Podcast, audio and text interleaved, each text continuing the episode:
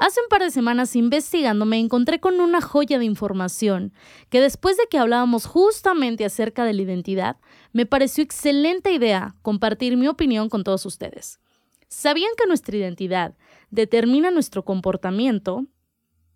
Esto responde a un dicho muy famoso que seguro has escuchado que dice que proyectamos lo que traemos en el interior o lo que traemos dentro. O quizá también has escuchado algo que dice que los problemas que no han sido sanados o que no fueron sanados en la infancia, tarde o temprano salen a la luz. Por eso es tan necesario saber quiénes somos tú y yo, porque nuestra identidad define cómo nos comportamos. Oigan, ¿qué vamos a hacer hoy? Lo mismo de todos los días, tratar de conquistar el mundo. Soy Julia Ruiz y esto es Cristo es mi riqueza. Súbele el volumen porque diremos algo que seguro te va a interesar en 3, 2, 1, ¡boom!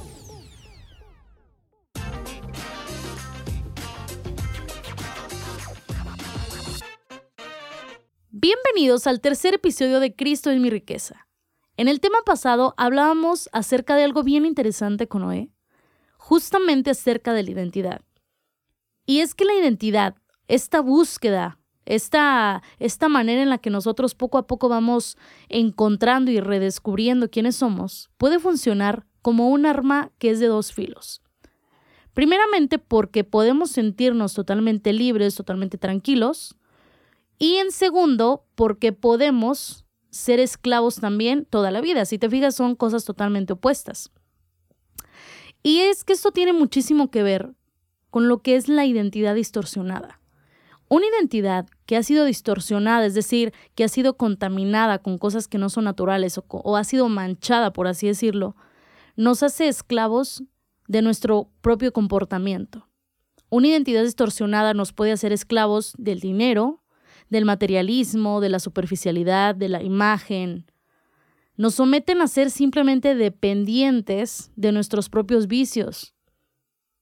Que si yo no hago esto, entonces automáticamente ya no soy esta persona. Que si yo no tengo esto, ya no sé quién soy. O sea, ya allí como que se queda trabado aquello, ¿no? Entonces, esto al final del día nos deja una pregunta que si entonces todo este tipo de cosas que posiblemente en la que tú y yo vivimos o en la que tú y yo hemos caído se refieren o hablan de una identidad distorsionada, entonces ¿dónde se puede encontrar una auténtica identidad? Y a lo que me refiero, empezando por auténtica identidad, es precisamente saber quiénes somos, saber quiénes somos tú y yo, sin que esta respuesta no esté distorsionada. Como te comentaba, no esté contaminada, no esté ya con cositas de aquí y allá, sino que esté totalmente natural, totalmente limpia. Es decir, que cuando hay una auténtica identidad, tenemos o tendremos precisamente esa certeza de que todo ahí va a estar limpio. Y cuando una identidad está basada en algo que no es auténtico, nuestra vida va a depender absolutamente de todo lo que pase a nuestro alrededor. Es decir, que si fulanito de tal dijo, que si fulanito de tal hizo, que ahora ya nada es igual, que mejor no se hubiera hecho esto, se hubiera hecho aquello, entonces a ti automáticamente te va a afectar, porque no tienes una auténtica identidad. El chiste es que todas y cada una de esas cosas, tarde o temprano, van a repercutir en nuestro comportamiento si no logramos identificar a tiempo qué es lo que debemos hacer entonces. Muchas personas piensan que nuestra identidad solamente está basada en la familia. Y esto es muy chido, porque cuando vemos lo positivo de nuestra familia, cuando reconocemos que, que las personas que siempre han estado a nuestro alrededor son talentosas, o tienen muchas cualidades o son buenos para diferentes o cuales cosas. Incluso hay, hay muchas familias que han sido buenas en lo que hacen de generación en generación, ¿no?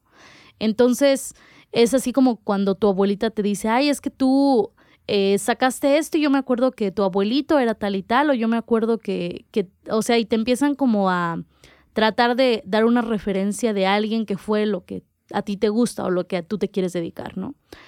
Pero el detalle es que, ¿qué pasa cuando empezamos a hablar acerca de lo negativo y eso negativo también lo heredamos. Lo único que pasa gráficamente hablando es Que imaginemos que tenemos una mochila. Y en esa mochila, acuérdense cuando íbamos a la, a la primaria, ¿no? Que eran como mil libros.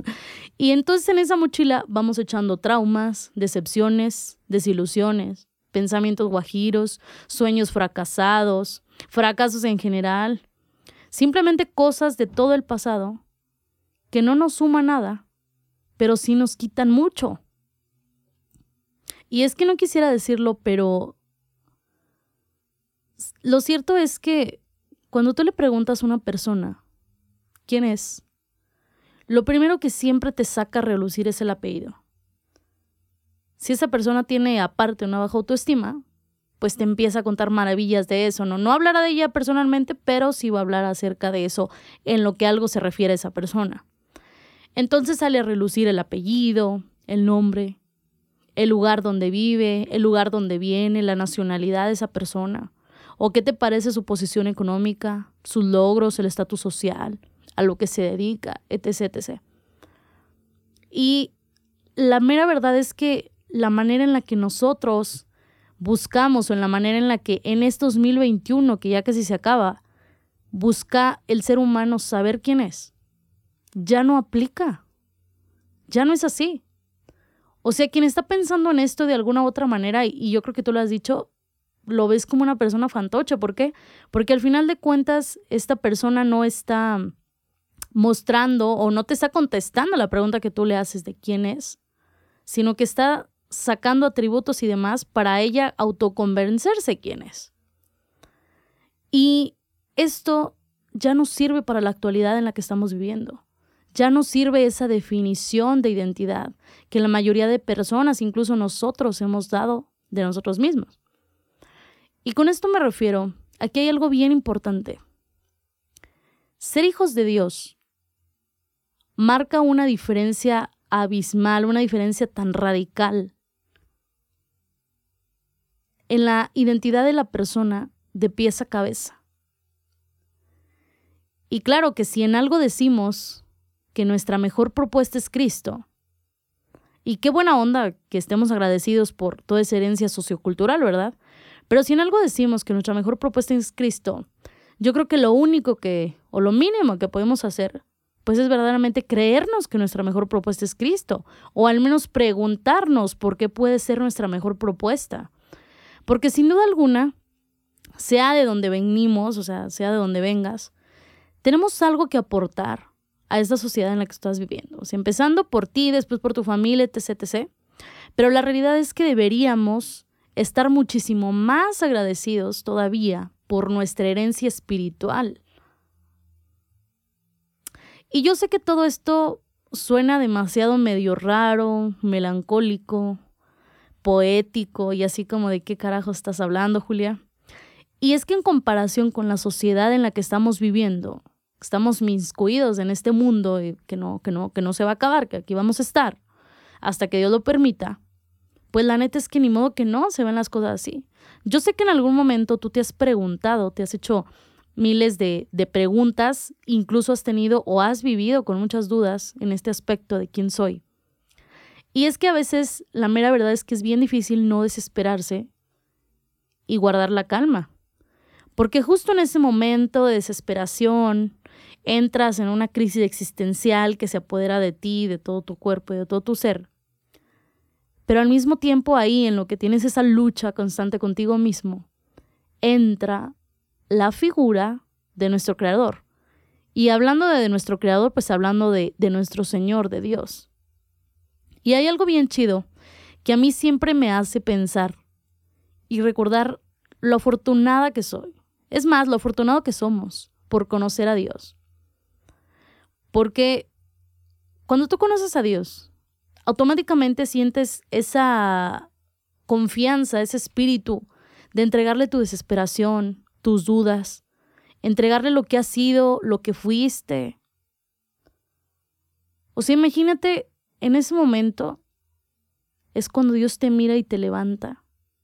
Y al mismo tiempo te está diciendo, ven, salte de ese agujero oscuro donde estás. Porque tengo algo preparado para ti.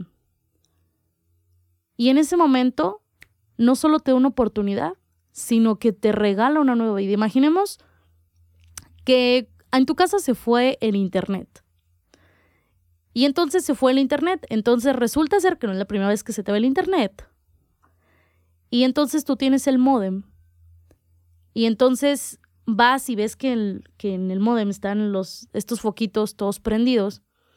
Y entonces, bueno, si están los foquitos prendidos, ¿por qué carajo no hay internet, no? Entonces, ¿qué es lo primero que piensas? Incluso lo primero que dicen cuando hablas a Telmex. lo primero que dicen es que desconectes por 10 segundos para que de esta manera se resetee el modem y vuelva a jalar, valga, valga la palabra, este, vuelva a funcionar como con los ajustes de fábrica, ¿no? Entonces, algo así pasa con, con lo que Dios te regala. ¿Sí? Y con esto hablo, ojo, bueno, no ojo, sino oído, con esto hablo no solo de una oportunidad, sino de regalarte una nueva vida.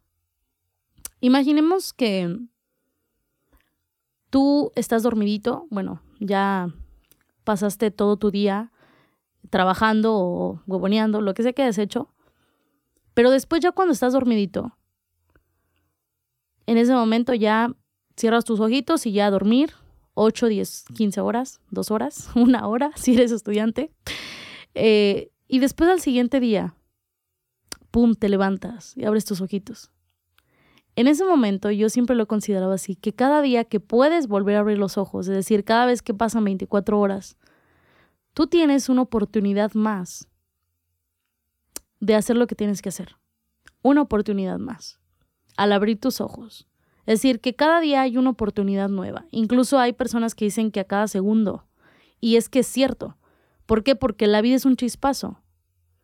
Dios, si en ese momento te quisiera desaparecer, no iba a decir, ay, déjalo que pasen 24 horas, ¿me explico? No es como las recargas de Telcel. Entonces, yo considero que estas son oportunidades.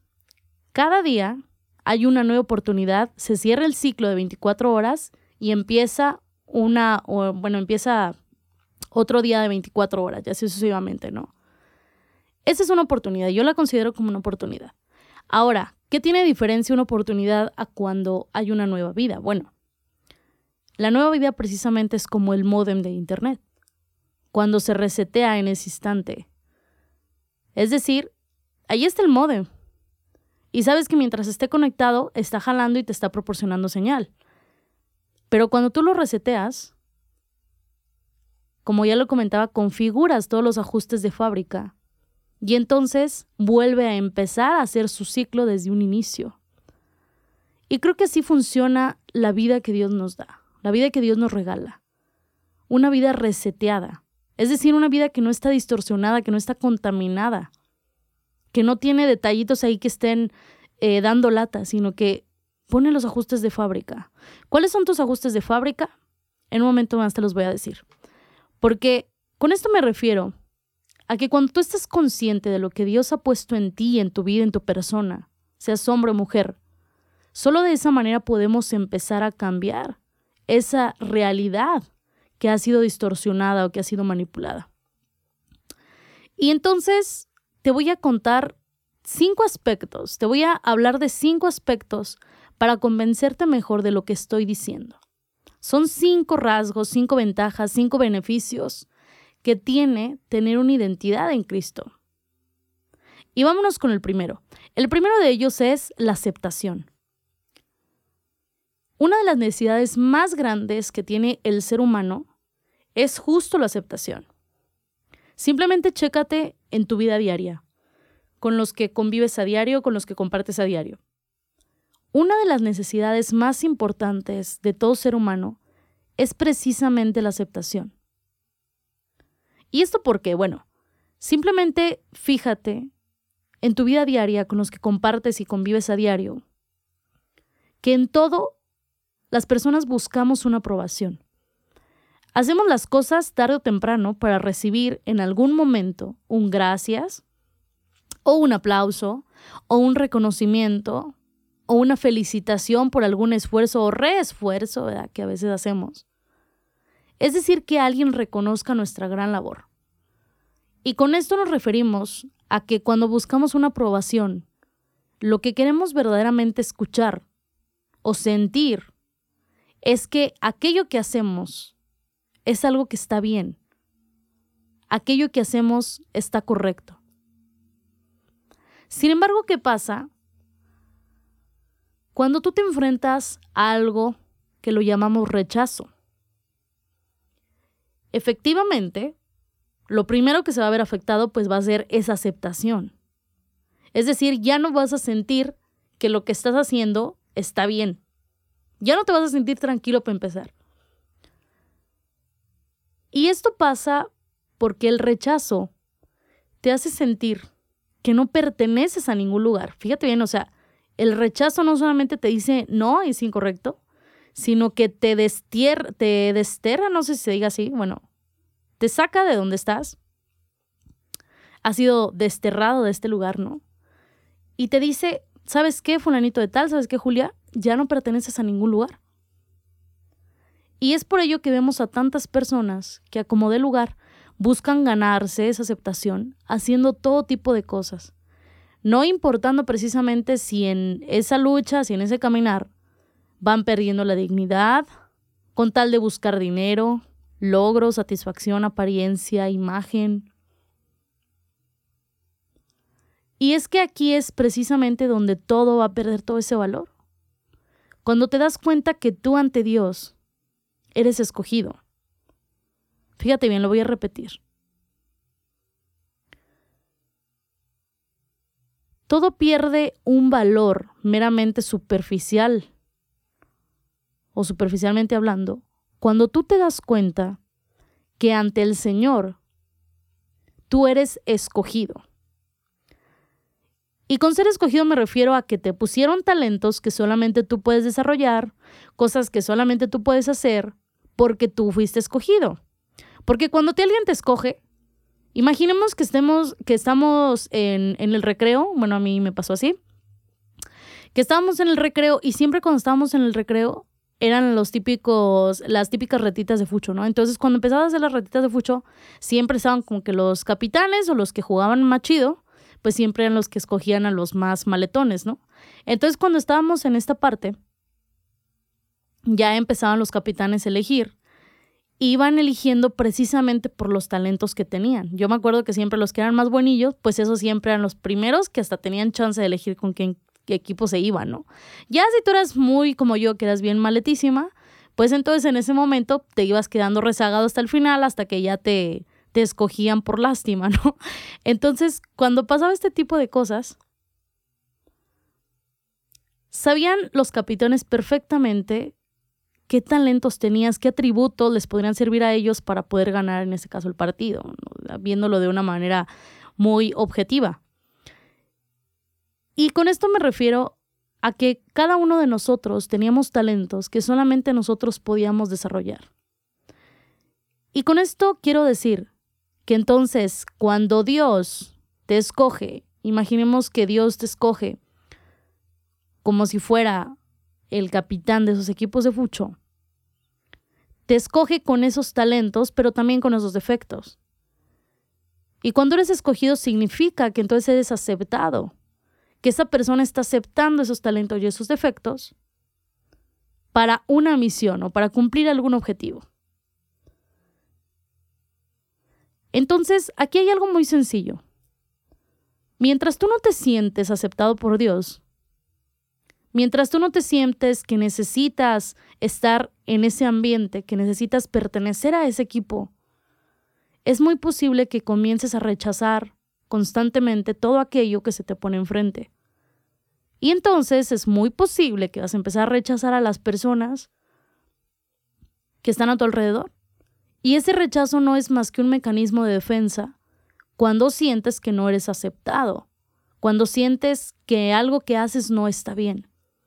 Y por ello vivimos constantemente alejando a las personas y marcando límites, como si estuviéramos construyendo una pared y echándole capas y capas de ladrillos y de cemento, hasta que llega un momento donde tú simplemente has construido algo, una pared que ya no te permite ver más allá de tus ojos.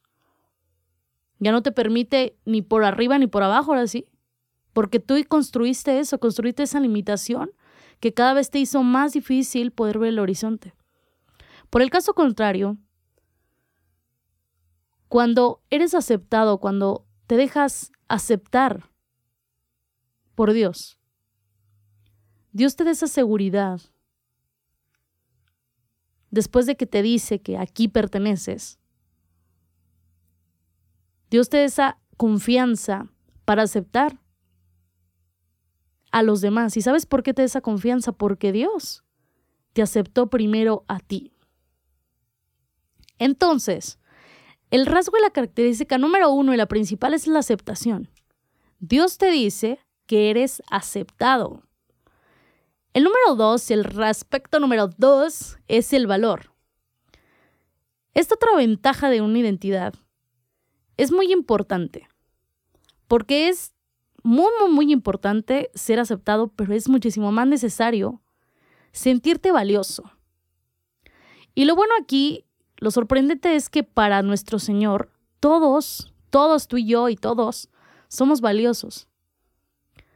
Y ahora te voy a hacer una pregunta. Piensa qué es lo que determina el valor de algo. Y hay dos respuestas a esta cuestión. La primera respuesta es, ¿a quién le pertenece? Imaginemos algo que a ti te gusta muchísimo llámale hobby, llámale algún, pues sí, bueno, en conclusión hobby, algún objeto que te guste mucho, ropa, no sé, zapatos, o si quisieras pertenecer a alguna empresa, quizá, algún logro que tú personalmente quieras llegar, pero muy directamente, algo que quisieras tener y que sabes a quién le pertenece. Imaginemos que a mí me gusta muchísimo la música y a mí me gustaría tener una guitarra. Y yo conozco que hubo alguien, un artista muy famoso, cualquiera que fuera, que tocaba música, eh, música con una guitarra acústica y que ese tipo de guitarras ya no se fabrican en la actualidad, es decir, ya están descontinuadas, pero que en su momento fueron unas guitarras así súper chidas, ¿no? Algo muy parecido al precio de la historia, no sé si lo han visto por ahí. Y entonces esto quiere decir que cada artículo, por muy chiquito muy grande que parezca, cuando llegan al precio de la historia en este programa, las cosas valen muchísimo más dependiendo a quién le pertenecen. Aún así sean una tarugadita, ¿no? Pero porque le pertenecieron o porque tal persona las utilizó para algo, es el valor que tienen estas cosas. Entonces, si estas cosas pueden llegar a ser tan caras como para valer eh, muchísimos millones de pesos, de dólares, piensa a quién le perteneces entonces tú. Porque te quiero hacer una pregunta. Si tú le perteneces a Dios y Dios dice que eres valioso, muy valioso, casi casi inalcanzable, casi casi super saiyajin, entonces, ¿cuánto crees que vales? Y la segunda respuesta para saber qué es lo que determina el valor de algo es eso. ¿Cuánto estás dispuesto a pagar por ese algo? Y yo te pregunto ahora, entonces, ¿cuál es tu precio? Si en este momento a nosotros nos llevaran al precio de la historia, ¿Qué podrían decir de nosotros? ¿Qué atributos podrían sacar? ¿Qué cosas tan fantásticas podríamos hacer para saber cuál es nuestro, nuestro precio? Para que una de estas personas tan eh, estudiadas vinieran a evaluar o a sacar una evaluación de lo que valemos precisamente nosotros. Y es que una vez alguien me dijo, bueno, eh, ¿cuánto vales tú, no? Entonces, esa persona se quedó pensando, es que, ¿sabes qué? Yo no tengo valor. Una persona no puede tener valor. Y entonces, si no tiene valor, ¿qué significa? Es decir, obviamente un valor monetario, es que ni todo el dinero del mundo podría comprar a esa persona. Entonces, fíjate, si todo el dinero del mundo no puede comprar a esa persona, entonces nuestro precio de qué se trata. Definitivamente lo que te estoy dando a entender es que un ser humano, tú y yo, que me estás escuchando, no tenemos un precio monetario. Alguien no va a venir, nos va a comprar con dinero. Y con esto quiero sacar una frase famosísima que dice, no hay amor más grande que el que da la vida por sus amigos. Y es que esta frase sí la dijo Jesús. ¿Tú por qué crees? no hay amor más grande que el que da la vida por sus amigos. Esta es la razón principal por la que cuando miras a una cruz, vas a notar que perfectamente Jesús estuvo dispuesto a pagar el precio. Y pagar un precio por ti para que tú y yo fuéramos libres. Cuando empecé el podcast hablábamos de que una identidad tiene, es como un arma de doble filo. El primer filo es que podemos sentirnos libres y el segundo es que podemos sentirnos totalmente esclavos, es decir, cosas opuestas. Entonces Jesús estuvo dispuesto a pagar el precio para hacernos libres a través de esa cruz. Y fíjate que un precio bien altísimo, un precio de millones de dólares, un precio que incluso todo el dinero del mundo no puede comprar, obviamente no puede comprar. Y solamente pudo haber pagado ese precio por alguien que fuese totalmente valioso para nuestro Señor. Y con esto quiero decirte que entonces tu valor está determinado por ese precio que pagaron por ti. Desde ahora en adelante, esta es una nueva manera en la que tú vas a poder mirar a una cruz. Cuando te sientas solo, cuando sientas que no vales nada, cuando te sientas que ya, ya hasta aquí llegaste, porque si llegan días en crisis existencial donde dices, ya, ya valió, o sea, ya no puedo estar haciendo otra cosa, ya valió. En ese momento, si tienes tú una cruz, levanta tu mirada y mira esa cruz. Y entonces ve en esa cruz a nuestro Señor crucificado y ten por seguro que mientras el Señor estuvo aquí en la tierra, no fue para venir a reetiquetar cosas que ya no se vendieron. Entonces yo las vuelvo a etiquetar para ofertarlas y que se vendan rapidito porque tenemos que sacar la moda, tenemos que sacar el nuevo paquete. El Señor no vino a ofertar tu vida ni a decir cuánto cuesta o quién da más o quién da menos, sino que tu vida vale más que una cantidad. Tu vida vale la sangre de Cristo. Y quédate con la pregunta en este rasgo número dos. Quédate con esa pregunta. Si tu vida vale la sangre de Cristo, entonces tú cuánto vales. El tercer rasgo, el tercer beneficio de una identidad en Cristo es el amor. Y es que el amor de Dios es inagotable, es eterno, es infinito. Hay canciones que hemos bailado y cantado tan alto, tan alto que no puede estar arriba de Él, tan bajo que no puede estar abajo de Él, tan grande que no puede estar afuera. O sea, el amor de Dios es tan grande que incluso se desborda.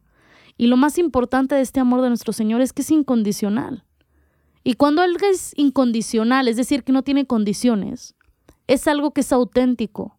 ¿Por qué? Porque no te pide algo para poder ser lo que es.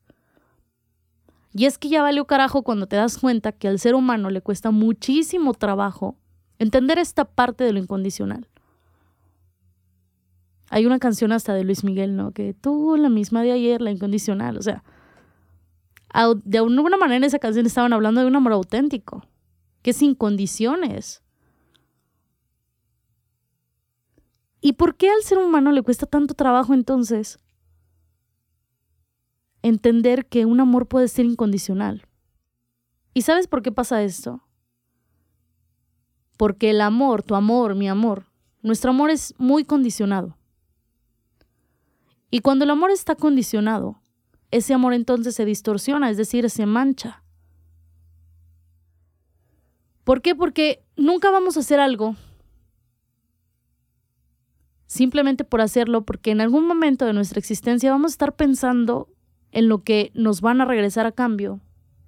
O si yo hago esto, lo voy a hacer porque en algún momento me van a regresar el favor, o porque en algún momento me lo van a agradecer, o porque en algún momento me va a ir bien si hago tal o cual tipo de cosas. Es decir, que yo ese amor que puedo brindar, ese poquitillo amor, porque es una cochinadilla, a veces, lo estoy condicionando a que tarde o temprano algo, algo se me regrese. Y entonces si nuestra identidad está basada en el amor, cuando nosotros empezamos a ser conscientes de que tenemos esa identidad y debe estar basada en algo que no está condicionado, nuestro comportamiento entonces va a cambiar. Cuando te dejas amar, cuando te dejas querer, todo va a venir por añadidura. Y qué bonito es cuando imaginemos a los, a los señores de antes, a los esposos de antes. Y digo qué tristeza de antes, también sé que hay en la actualidad, pero por poner un ejemplo así muy, muy, muy general. ¿Cómo se querían? Ellos no estaban fijando en las arrugas, en las canas, en la estatura, en que si los pellejos de aquí ya se me colgaron, no se están fijando en ese tipo de cosas. Porque ese amor no estaba condicionado. Porque esos señores iban más allá de lo que era físico. Iban más allá de la belleza. Más allá de que sí, en algún momento fueron quizá muy guapos o muy bonitas mujeres. Pero iba más allá. Porque habían entendido que el amor era ver el corazón conocer el corazón de esa persona tal cual era. Un amor que no estaba distorsionado, un amor incondicional. Y fíjate qué bonito es cuando te dejas amar. Porque cuando tú te dejas amar por el Señor, se genera una convicción. Y esta convicción es una confianza, algo que estás convencido de hacer sin que alguien te lo pida, algo que simplemente yo tengo esta convicción, yo estoy convencido de todo lo que se me ha dado y entonces por esa convicción que tú tienes, automáticamente actúas, automáticamente das algo sin recibir nada a cambio. En esta, esta convicción se puede manifestar como empezarnos a acercar a nuestro Señor, a los sacramentos, a buscar de alguna u otra manera ese alimento que sabemos que mientras estemos alimentados, mientras estemos nutridos de la palabra del Señor, nuestra vida posiblemente va a ser muy diferente. Y diferente en todos los aspectos, ¿eh? Entonces, es más fácil cuando tú estás convencido. Porque sabes que, que, esa, que ese convencimiento está centralizado en nuestro Señor. Y tarde o temprano, si alguien la cajeteó, si alguien la regó, si alguien dio un mal testimonio, tú vas a estar ahí porque está tu amor pensado y convencido en el Señor. No te vas a estar fijando si Chana o Juana hizo o volvió, sino que tú vas a estar tranquilo y centralizado en lo que verdaderamente es el objetivo. Si ese objetivo es en Dios, entonces, en respuesta, ese objetivo va a ser el amor. Entonces Dios dice que eres amado. La cuarta característica de una identidad en nuestro Señor es precisamente el perdón. ¿Cuántas personas conoces que encuentran su identidad en una culpa? Es decir, si tú cometiste errores en el pasado, si tú fuiste tal o cual persona, si tú fuiste un tal por cual, un hijo de su, que si en tu lado oscuro hiciste, una vez un muchacho me decía, es que todos tenemos un lado oscuro. O sea, sí puedes, pero ¿qué haces con ese lado oscuro? si tú en tu lado oscuro decidiste comportarte de cierta u otra manera, entonces respondes en consecuencia a esa culpa. Muchas personas llevan arrastrando en su espalda, arrastrando en todo su ser, arrastrando en su día a día, arrastrando en sus 24 horas del día, por generaciones incluso, la esclavitud de ellos mismos. Yo creo que has escuchado cuando a veces tu mamá o, o tus abuelitos o lo has escuchado de otra persona, que muchas veces te decían, es que yo me acuerdo que tu abuelo, yo me acuerdo que tu tatara, tatara, tatarabuelo era o fue o, o hizo tal y tal cosa, ¿no? Cosas que hasta cuando, cuando las escuchas dices, ah, ¿por qué yo no lo sabía?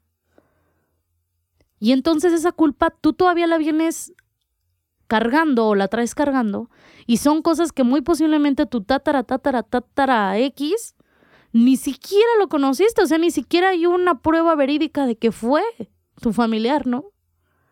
A veces, muchas veces es nada más el dicen, que dijeron, que dijo, que fue, que vino, y totalmente nunca te das cuenta de quién dijo eso, de quién lo inició, de... ¿por qué? Porque posiblemente no haya un origen. Entonces miles de personas llevan arrastrando a diario, de verdad a diario, por generaciones una culpa que los mantiene esclavos de lo que se dice, esclavos de lo que dice la gente de ellos. Y esta culpa cada vez que lo vuelven a recordar, cada vez que viene otra vez a su cabecita, aparte de que, aparte de que les genera unas crisis existenciales y emocionales muy fuertes, pues lo que es lo que pasa, nos volvemos a sentir tristes, preocupados, angustiados, con ganas de ya hasta ahí dejarle, deprimidos, a la, la depresión, ¡pum! Te jode y gachísimo, ¿no?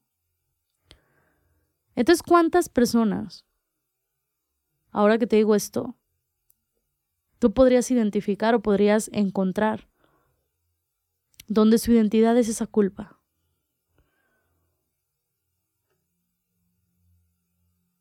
El sentirnos culpables nos da ese tipo de identidad, ese tipo de credencial, esa carta de presentación, donde te das cuenta que precisamente gracias a esa culpa eres señalado, eres marcado,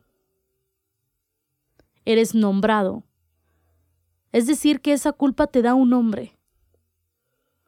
Y un nombre que se te puede quedar hasta el resto de tu vida, ¿no? Mucha gente de, ah, fulanito de tal, Nunca supe cómo se llamaba, pero le decían el burro, o le decían el cabras, o le decían el chinchinflí. Entonces nunca supiste incluso, fíjate su nombre, pero sí lo conocías por la culpa o por lo que hizo, ¿me explico? Y muchas veces este tipo de personas se conocen no porque han hecho cosas muy buenas, ¿eh? Entonces fíjate, la culpa te condena por el resto de tu vida. Por ponerte un ejemplo, yo creo que tú has escuchado, hablando de la Biblia, esta cita donde se habla acerca de la pecadora, o bueno, muchas de estas citas, ¿verdad? Donde se habla acerca de la pecadora. Yo creo que muchas personas no saben ni siquiera cómo se llama, cómo se llamaba la pecadora, ¿no? Muchos no saben o no sabíamos quizá que se llamaba María. Pero era conocida María por las acciones o lo que se dedicaba a hacer, por los servicios que brindaba. Y sobre este servicio que brindaba, ella, esa culpa que la llevaba arrastrando, le daba nombre. ¿Y cuál era su nombre? La pecadora. Y esa culpa, dice la palabra de Dios, que supuestamente María tenía a través de eso, a través de lo que se dedicaba a hacer, tenía siete demonios. Esa culpa le había metido siete demonios, la había condenado por el resto de su vida a vivir así. No sé si has visto la serie, bueno, una nueva serie que, que salió hace poco. Se llama The Chosen. Y esta serie es muy buena precisamente porque te habla acerca, obviamente pues Jesús es es el, eje donde se, mueve toda la serie, ¿no? Pero eh, trata de una manera muy cercana la historia de todos los apóstoles o de todas las personas que estuvieron miscuidos, que nosotros escuchamos en las citas bíblicas, cómo les hablaban, ¿no? Y esto es algo muy curioso porque la mayoría de veces, pues estamos acostumbrados a ver películas de nuestro Señor, donde todo está centralizado en lo que le pasa, o sea, en la pasión del Señor y de alguna manera damos por hecho todo lo que hay alrededor. Pero al final de cuentas, esta serie es muy perpicaz en poder. Em, no, es, no es comercial, pero es muy perpicaz en poder denotar las características o, o la diferencia que el Señor iba generando con cada persona que hablaba. Porque obviamente cada persona tiene, pues, una manera de ser muy diferente, una, em, una personalidad muy diferente, una identidad muy diferente. Entonces, en este aspecto, hace, de hecho, con eso empieza la serie, acerca de María. Y María tenía estos siete demonios que la condenaban, no la dejaban vivir. Cuando ella estaba tranquila, cuando pasaban estos, estos momentos en que el demonio la poseía, en que los demonios le decían qué hacer, ella recordaba que ella era una niña buena, ella recordaba que era una niña que su amor, que, que su padre le daba un amor incondicional. Pero a raíz de este dolor, de esta culpa, cuando su padre muere, empieza a hacer ciertas cosas, empieza a buscar un amor. O sea, por buscar un amor incondicional, empieza a buscar un amor distorsionado. Y poco a poco la culpa la empieza a invadir hasta que la condena. Y principalmente a ella, porque pues simplemente no la dejaba ni siquiera respirar. Y a veces yo creo que es tan desesperante cuando tú sabes que tienes un error, pero ni tú mismo te puedes ayudar. O sea, es algo gachísimo, es algo horroroso. Sabes que tienes algo, pero no sabes cómo, cómo lo puedes evadir, cómo lo puedes quitar. Y entonces es aquí donde vemos una clara diferencia. Y yo te invito a que pienses si Dios es un Dios de amor, entonces eso significa que entonces el Señor no te condena. Vean la serie, de verdad, está muy buena. No es comercial, pero véanla. El Señor no te condena, sino que te perdona tu pasado. Esto que estoy diciendo lo puedes ver ahí. Es algo muy claro, ¿no? A veces verlo de manera gráfica. Pero así es. Y si Dios no te condena, es decir, que el Señor perdona tu pasado. Y lo perdona de veras de corazón. Es decir, te resetea. ¿Te acuerdas que te comentaba lo de resetear? Resetea tu vida. Es decir, borra lo que hay, los ajustes que hay. Y todo viene desde fábrica, todo viene totalmente nuevecito. Y entonces de esta manera es como el perdón te hace libre. De ser esclavo pasas, o de esa esclavitud pasas a esa libertad. Cuando Dios te perdona en automático, te dé esa nueva vida. Es como si Dios te dijera, sabes que ya no perteneces a ese lugar. Perteneces a un nuevo paraíso, perteneces a un nuevo sitio, porque yo te escojo, porque yo te escogí para que entonces sea libre. Entonces Dios te dice que eres perdonado. La quinta y última característica del amor, del amor, ¿eh? de una identidad en Cristo, el último rasgo es ser capaz. Con esto cerramos con broche de oro porque tener la capacidad de saber que somos competentes es un rasgo importantísimo y peculiar en una identidad. Porque Dios es el único que nos da la capacidad de hacer las cosas. Es el único que nos hace ser capaces de cambiar, o sea, sentir esa tranquilidad de decir, yo puedo, yo quiero y lo voy a lograr. Por eso decimos que sin Dios no somos nada. Y esto me hizo mucho reflexionar cuando estaba eh, redactando un poquito este podcast. Porque sí, a veces nosotros en oración ahí con el Santísimo decimos que sin Dios, ¿sabes qué, Señor? Sin ti yo no soy nada, sin ti soy como una pluma en el aire, etcétera, etcétera. Pero verdaderamente nos ponemos a pensar que realmente sin Dios no somos nada.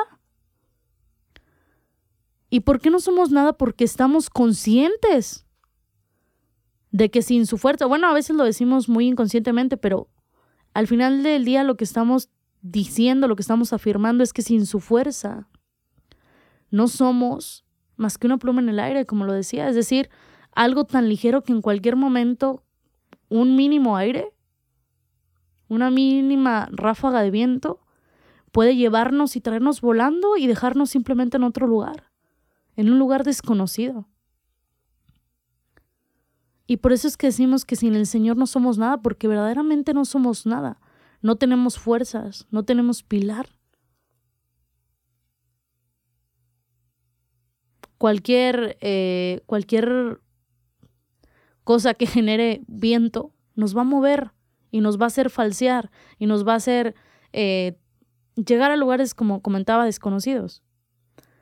Y entonces cuando Dios te hace, te da, perdón, esa identidad, te hace recuperar esa dignidad, una dignidad en la que te dice que eres aceptado, una dignidad donde te dice que eres valioso, que eres amado, una dignidad en la que te dice que eres perdonado y que sobre todo eres capaz. ¿Y qué crees? Si eres capaz, todo cambia. Este último rasgo, para cerrar con broche de oro, es súper importantísimo, porque sobre esa capacidad va el actuar, sobre esa capacidad va el querer decir, ¿sabes qué? Hasta aquí, ya, o sea, ya toqué fondo, ya, ya llegué a mis límites. Hasta aquí yo quiero ser alguien renovado, yo quiero ser una persona nueva. Hasta aquí. O sea, ya no.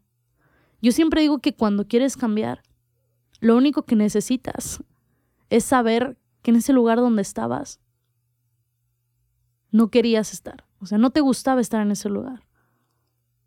Saber que en ese lugar donde estabas, en un lugar que no pertenecías. Quizá obviamente tú tendrás tus propia, tu propio criterio, ¿verdad?, acerca de, de un cambio radical. Pero si te fijas, es realmente lo único que se necesita. El Señor nos dice algo tan importante en ese último rasgo, que después de que te dice, sabes que tú eres toda esta persona, tú tienes toda esta identidad por ser esta persona y por tener todos estos atributos que yo te doy de manera incondicional, el único punto donde tú necesitas trabajar y donde depende muchísimo de ti es esa capacidad. El Señor te la da, pero por nuestro libre albedrío Tú decides si tomas esa capacidad, si tomas cartas en el asunto, ¿no? O tú decides también si te quedas siendo esclavo de, de ti mismo. Y entonces con estos cinco rasgos, con estas cinco características, sabemos perfectamente la diferencia de tener una identidad en Cristo y la diferencia de cualquier otra cosa que no es Cristo, que no es Dios, que no te da esa otra oportunidad en esta vida. Y como ya lo mencionábamos, hablando de oportunidades, pues la resetea. Resetea esa vida. Te regala una nueva. Tener una identidad basada en nuestro Señor, es decir, que tú tengas como tu IFE, como tu pasaporte, que ahí diga, este muchacho vale la sangre de Cristo. Julia Ruiz, vales esto y esto y esto, atributos esto y esto y esto, como vemos en las películas, ¿no? Esa identidad tener, imagínate que llegas tú a un aeropuerto. ¿Quién es usted? Tú le puedes decir, ah, pues yo soy Julia Ruiz, ¿no? No, pero a mí compruébamelo. Entonces le enseñas una credencial, un pasaporte, vaya. En el aeropuerto, vaya, un pasaporte. Entonces al momento de tú enseñarle ese pasaporte, sabiendo que tú estás diciendo la verdad, que ese pasaporte está hablando por ti prácticamente, te da esa seguridad de decir, ah, pues sí voy a poder viajar, pero te da esa seguridad. Si tú tuvieras un pasaporte ilegal o tuvieras algunos papeles que sabes que, que no son, pues te daría esa intranquilidad de decir, no, pues lo más probable es que me van a mandar muchísimo a la jodida porque no voy a poder viajar en avión. Pero tener esa identidad, ese pase directo, te da esa seguridad de ir a donde quieres ir. Te hace entender y ser consciente de que no estás en este mundo, acaban por casualidad, de que eres igual de importante como cualquier otra persona, tan importante como incluso no te imaginas tú, tan importante que incluso no puede caber en tu cabeza y por eso a veces no te la crees, a veces no la creemos, porque dice, yo importante, no, yo soy esclavo de mi culpa, yo importante, nah. tú puedes hacer esto y esto, nah. ¿qué va? Entonces, si cambiáramos ese chip, si cambiáramos esa mentalidad,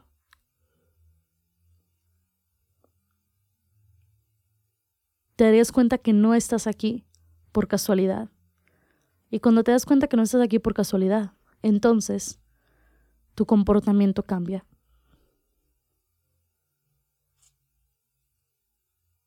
¿Te comportas verdaderamente feliz? Tranquilo. Sabes que si te llegara a pasar algo negativo, estás tranquilo. Te ha llegado positivo, súper bien, pero sigues estando tranquilo. Y esa tranquilidad tú bien sabes que no siempre uno la puede tener. Que esa tranquilidad está bien cabrón a veces conseguirla. Pero lo mejor es que tienes ya esa capacidad. Tienes ese norte que dices, quizá ahorita no tengo esa capacidad, pero sé dónde buscarla. No estoy perdido en este mundo cruel.